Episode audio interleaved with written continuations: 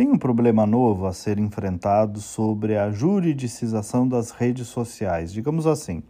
Eu sempre fui contra, inclusive aqui nos nossos espaços, a qualquer espécie de intervenção estatal ou de regulamentação das redes. Mas tem um fato novo aí, que é a prática de cassação da palavra, de censura e de inibição seletiva de opinião, que claramente plataformas como Twitter e YouTube estão fazendo. Diversos perfis foram cassados sob alegação, por exemplo, de disseminação de mentira ou de incitação do ódio. Alguns liberais alegam que não se pode intervir em uma empresa privada, de acordo, mas não é disso que se trata. A questão é a responsabilidade civil e criminal recíproca que essa atitude das plataformas gera em relação a elas mesmas.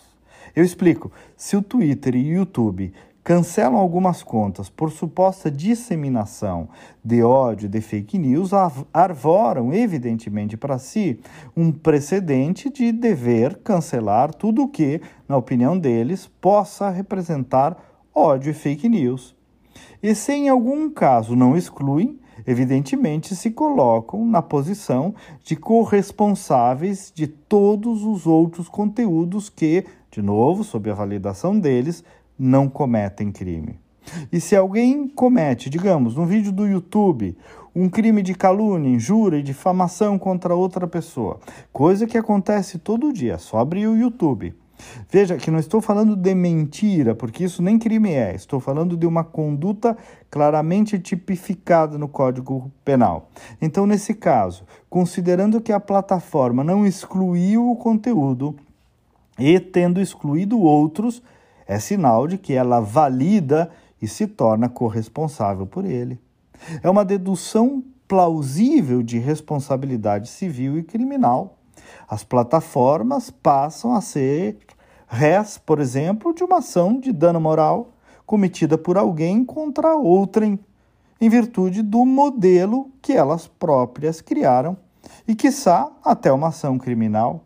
Ou então efetivamente teriam de se eximir de editar os conteúdos ali postados ou de censurar. Percebe um emaranhado que isso remonta?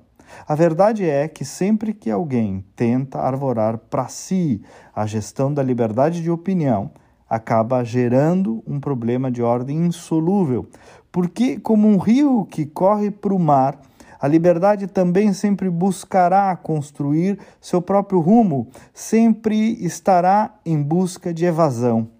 É um novo problema da atualidade, um, um, para um novo tempo, atualíssimo, um assunto que vai crescer muito nos próximos meses e anos.